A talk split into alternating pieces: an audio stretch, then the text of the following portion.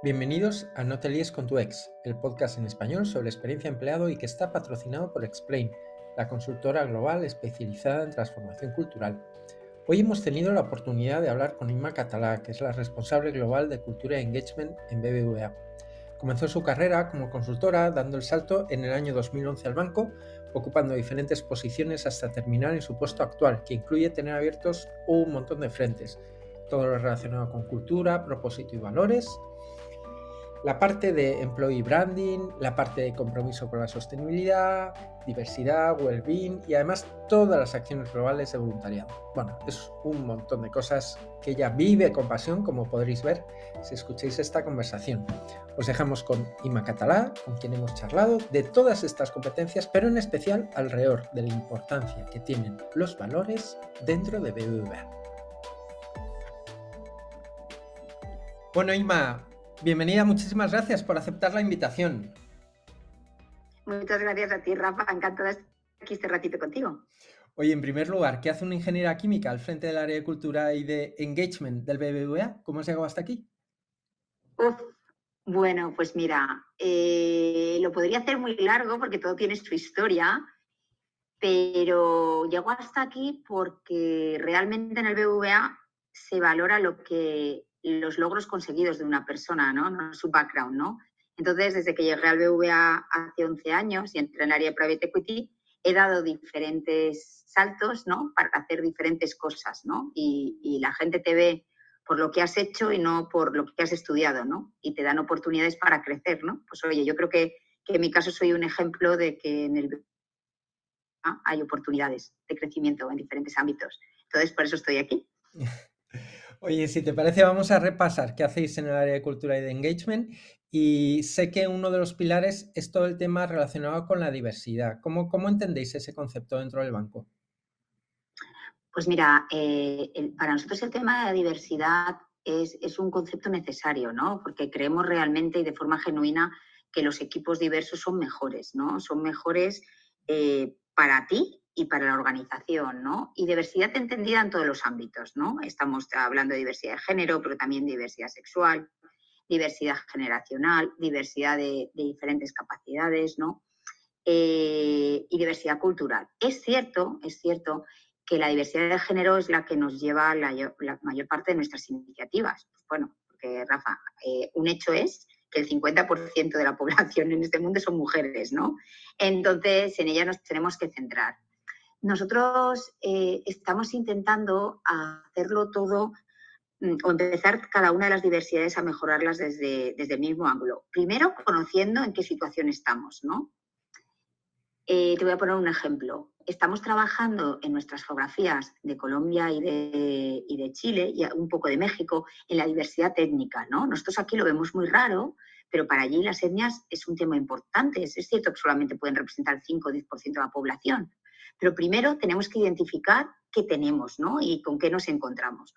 Luego eh, lo queremos medir ¿no? y, que la gente, pues, aflorar ¿no? E, este tipo de, diversidades que tenemos para entenderlas y medirlas. Y una vez lo tenemos así, a través nuestra o a través de nuestros ERGs, que son voluntarios del banco que se juntan para apoyar y defender iniciativas que luego trabajan con nosotros, intentamos mejorar los procesos y, el entorno para que eso no suceda, para que no tengan esas barreras, ¿no?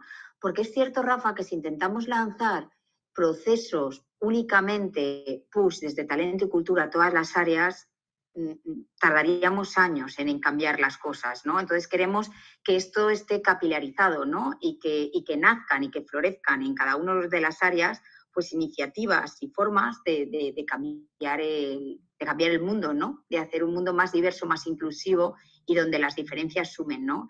Entonces, bueno, ahora estamos muy focalizados en la, en la diversidad de, género, porque es algo que, estamos muy atrás y que tenemos que ir mejorando. Es cierto que los últimos tres años hemos avanzado muchísimo, pero aún nos queda camino que recorrer.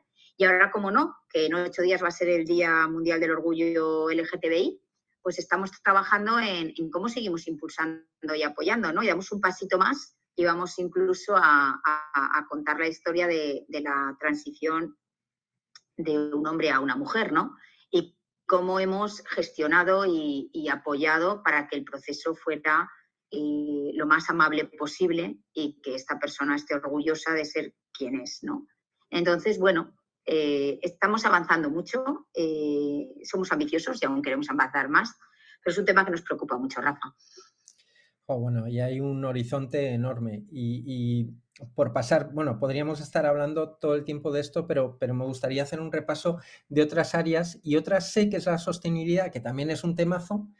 Y, no sé si vuestro planteamiento es que la sostenibilidad llegue a los empleados, que se comprometan con ella. ¿Cómo, cómo lo hacéis en BBVA?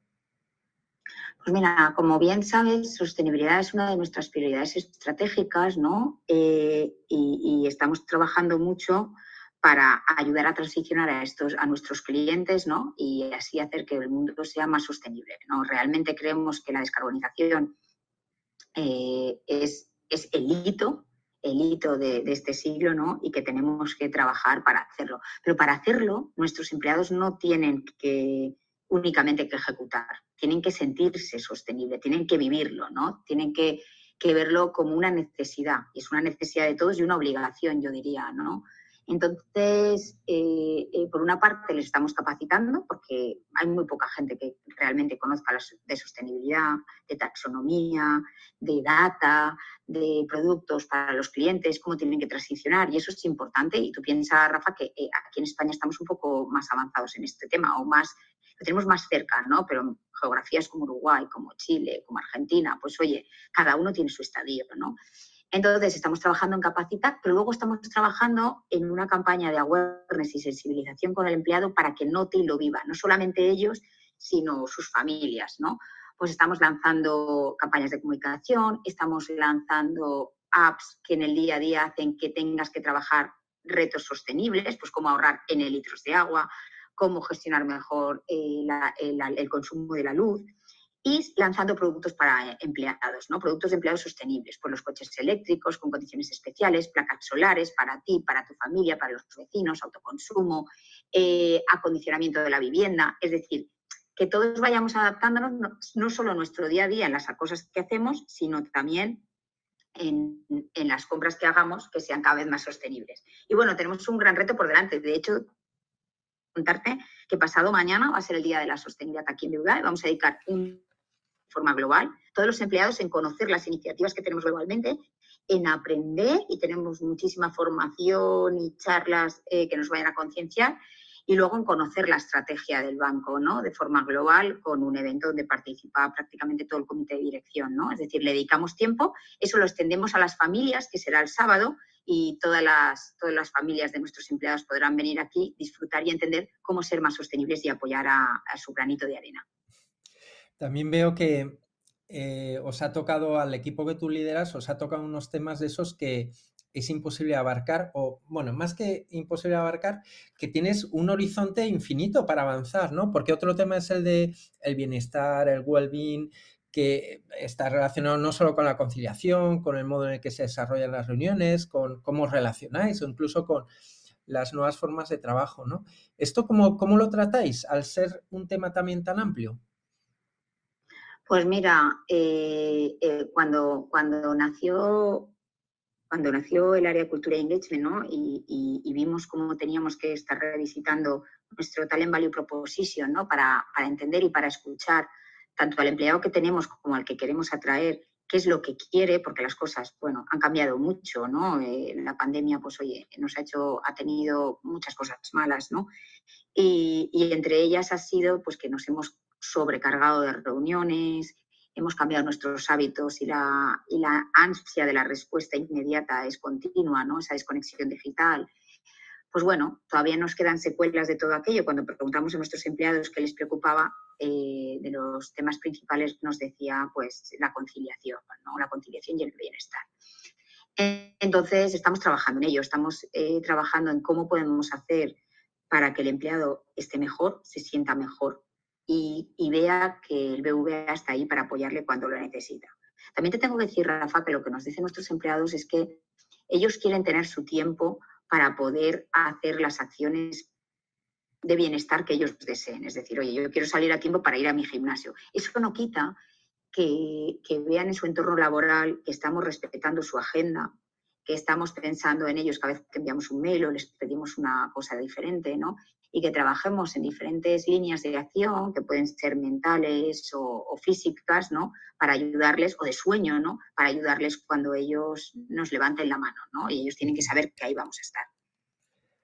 Hay, bueno, yo también hablaría este tema porque me interesa mucho un, montón de tiempo contigo, Inma, pero reconozco que eh, lo que más me gusta de lo que hacéis, o a mí lo que más interés me despierta es todo el tema de valores. Desde que me leí el libro de Ricardo Forcano, que me pareció súper bien explicado cómo habéis llegado ahí, ¿no? Todo el proceso. Y, y, bueno, que eso es uno de los pilares de lo que es tu responsabilidad dentro de BBVA. ¿Cómo, ¿Cómo se involucran los de arriba en todo el tema de valores o cómo ¿Cómo esto ha pasado a la organización y desde arriba lo tenéis tan claro? Cuéntanos un poco.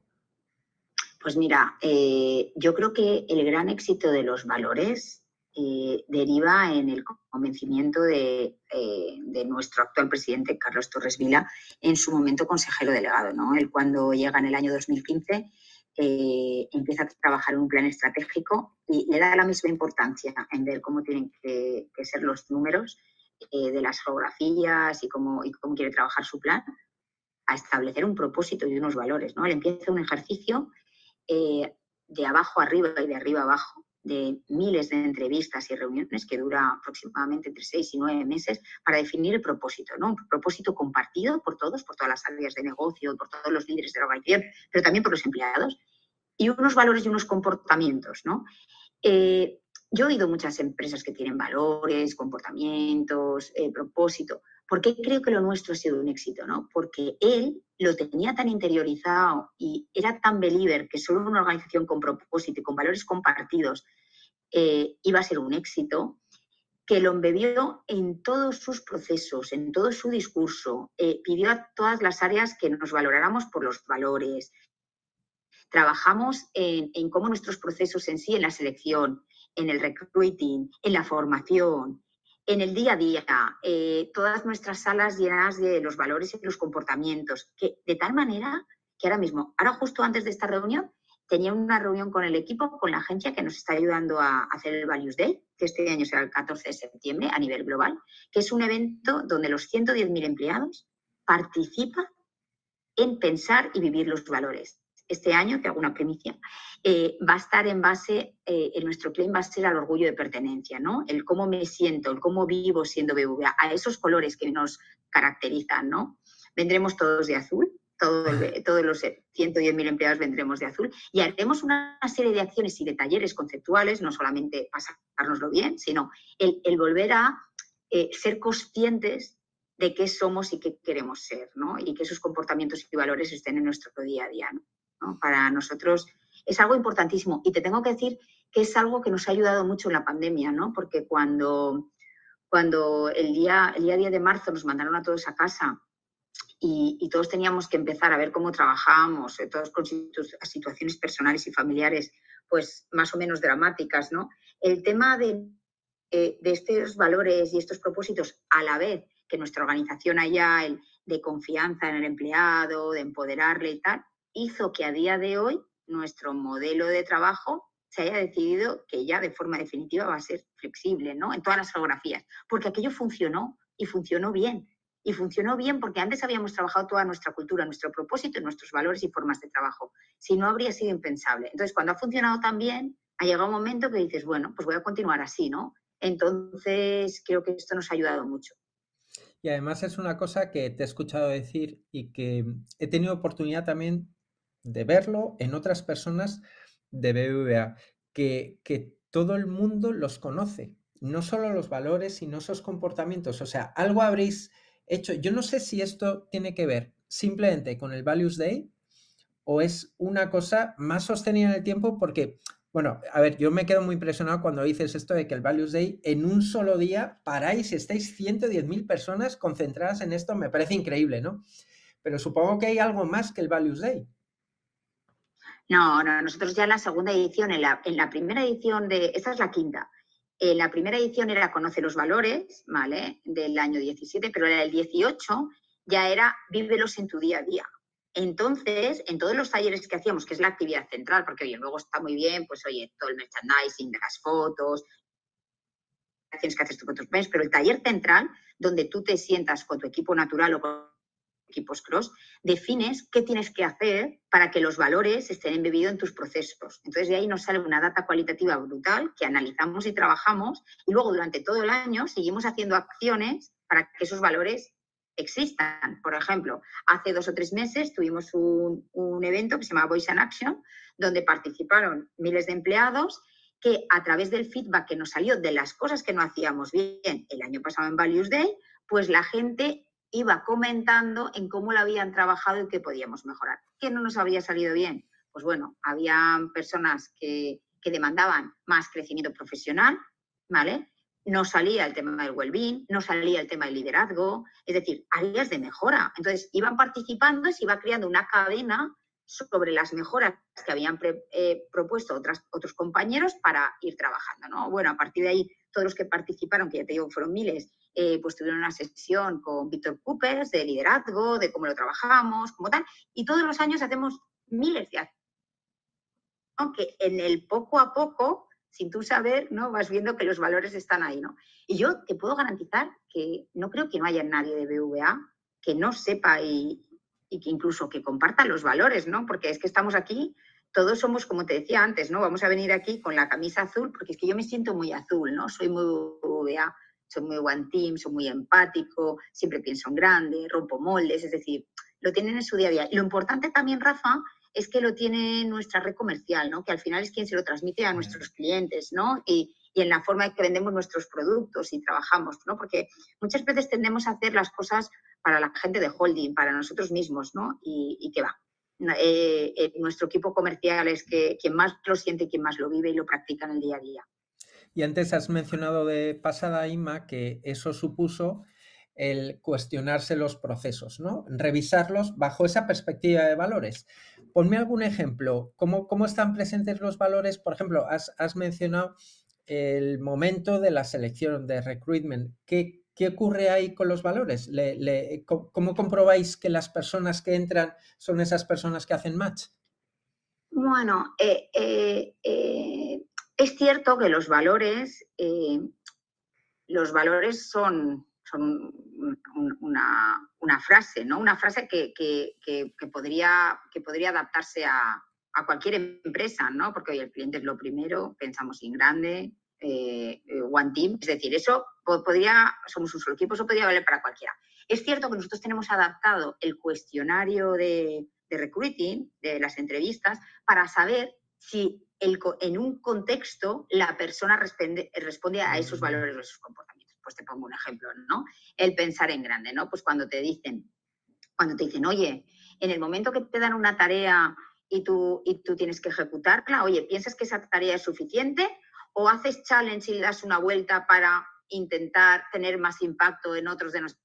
Oye, no, a mí si me piden algo, yo me centro en lo que me piden y ya me olvido. Pues oye, el pensar en grande, pues está pues, menos, ¿no? Entonces tú vas haciendo preguntas, porque es difícil, ¿no? Es decir, los valores y los comportamientos es, difícil de aplicar tenemos que buscar el contexto para poder aplicarlos, ¿no? Y en eso es lo que trabajamos, porque si no te queda algo artificial, ¿no? Y, entonces eso hacemos. Entonces eh, lo tenemos muy trabajado así, ¿no? Y, nos funciona, nos podemos equivocar, pero ya te digo yo, que cuando haces una entrevista a dos personas y una eh, no está alineada con los valores, el feedback que te da Recruiting te dice, esta persona eh, vemos que no se adapta con los valores. Claro, y supongo que también tiene protagonismo en la parte de plan de carrera, ¿no? Que, está presente. Hoy mucho, sí. Nosotros, tal cual te digo, nosotros tenemos una evaluación 360 que nos valoran cada uno de los, de los valores, todos los compañeros, y eso te, sitúa o no en una caja del mapa de talento que luego deriva en promociones, en formación especializada, en movilidad internacional, en todo. Entonces, bueno, es que es, nuestro día a día. Bueno, y todo esto, mientras te escucho, tiene muchísima relación con el temazo del feedback. De que, claro, vosotros, claro, hacéis eso de 360 y Bueno, es, un, es, un, tema recurrente, Ima. Supongo que vosotros también lo tenéis como un tema de conversación muy habitual, que esta cultura mediterránea que tenemos tiende a pasar la mano por el lomo, el enfrentarse a conversaciones complicadas no siempre es fácil. ¿Cómo lo hacéis vosotros? ¿O cómo desde el, el área que tú lideras queréis implementar una nueva forma de dar feedback? Pues mira, Rafa, eh, te he contado eh, muchas cosas que hacemos bien porque las hacemos muy bien, pero totalmente cierto que el feedback nos queda recorrido de mejora, ¿no? Y yo creo que, bueno, eh, también tiene que ver porque tenemos una cultura muy azul, ¿no? Muy de consenso, muy de, que nos cuesta decir, pues oye, mm, feedback constructivo, ¿no? y hemos hecho cantidad de campañas, formaciones, coaching, de todo, ¿no? Pero es cierto que de forma natural eh, nos sale mucho reconocimiento en los equipos y eso es bueno, ¿no? Porque el reconocimiento es positivo y es, es una señal de nuestra identidad, pero el constructivo nos cuesta un poco más, ¿no? Eh, es cierto que vamos a lanzar ahora un kickoff y vamos a, trabajar con un escenario de dos años de impulsar el feedback.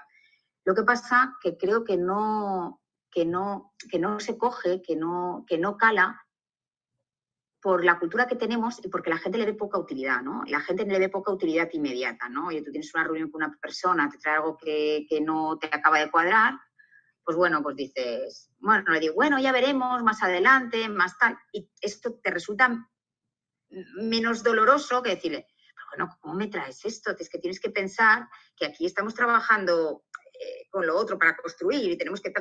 Entonces esa conversación, pues bueno, te lleva un mal rato y, no tiene un efecto inmediato. Y ahí nos equivocamos, porque la manera y nuestra responsabilidad como líderes es ayudar a nuestros equipos a que crezcan. Y la manera de crecer es decirles que, que tienen que, cómo tienen que mejorar. Oye, luego también está el feedback positivo, por supuesto, de refuerzo, ¿no? Pero creo que se lo hacemos bien. Pero el constructivo, pues lo tenemos que trabajar más. Y tenemos que trabajar más en ambos lados. Es decir, el líder que dé feedback, pero el empleado que lo pida tenemos que acostumbrarnos a pedir feedback. Es decir, oye, tú acabas, oye, ¿cómo me has visto? ¿Cómo lo has visto? Oye, no. Porque si tú lo pides, es como que estás abriendo la puerta a que la otra persona no le cueste tanto tener la conversación. Y luego, por supuesto, están las pautas de cómo dar feedback, oye, de que hay que ser objetivo, de que primero lo bueno, de que coger datos eh, cualitativos para soportarlos, y todo eso lo tenemos que trabajar y, creo que lo sabemos hacer, ¿no?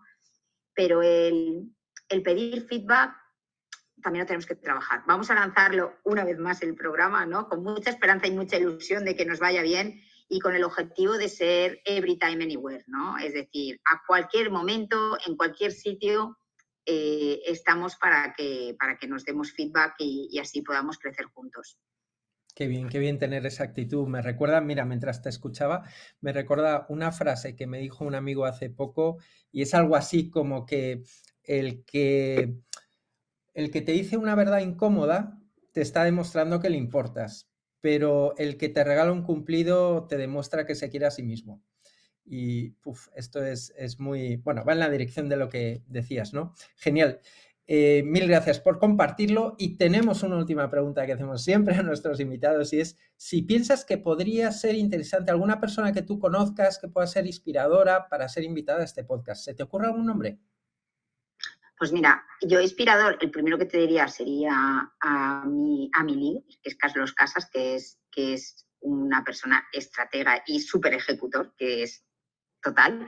Pero bueno, os contaría cosas bastante parecidas a las mías, porque yo soy un miniel, o intento. Eh, pero bueno, te diría dos mujeres, ¿no? Eh, que me cruzan en mi camino. Una es mm, María Menjumea, que es una líder o sea, es energía pura, ¿no? Y es la, que, la responsable de hacer y de trabajar para que los emprendedores en este país tengan un lugar que ha creado el South Summit, que es maravilloso todo lo que, lo que ha conseguido, ¿no? Y ponernos como referencia mundial, ¿no? En, emprendimiento y en startups, eso tiene un valor incalculable, ¿no? Para nuestro futuro y nuestros jóvenes. Y luego otro tema de tendencia, te diría Macarena, Macarena Esteve, es una matemática de las, primeras, supongo que hubo, que, creó en su día una empresa, Conento, que, que tenía más de 30 matemáticos, ¿no? Y que, que afronta el mundo, el mundo del talento y, el futuro que nos espera con una visión muy especial, ¿no? Y creo que son dos personas estupendas que seguro que pueden aportar mucho a todos tus oyentes. Qué bien, Ima. Pues te agradecemos un montón esta doble recomendación y te agradecemos de nuevo el tiempo que nos has dedicado. Te deseamos mucha suerte y esperamos que nos volvamos a ver. Muchas gracias a ti, Rafa. Un abrazo. Igualmente.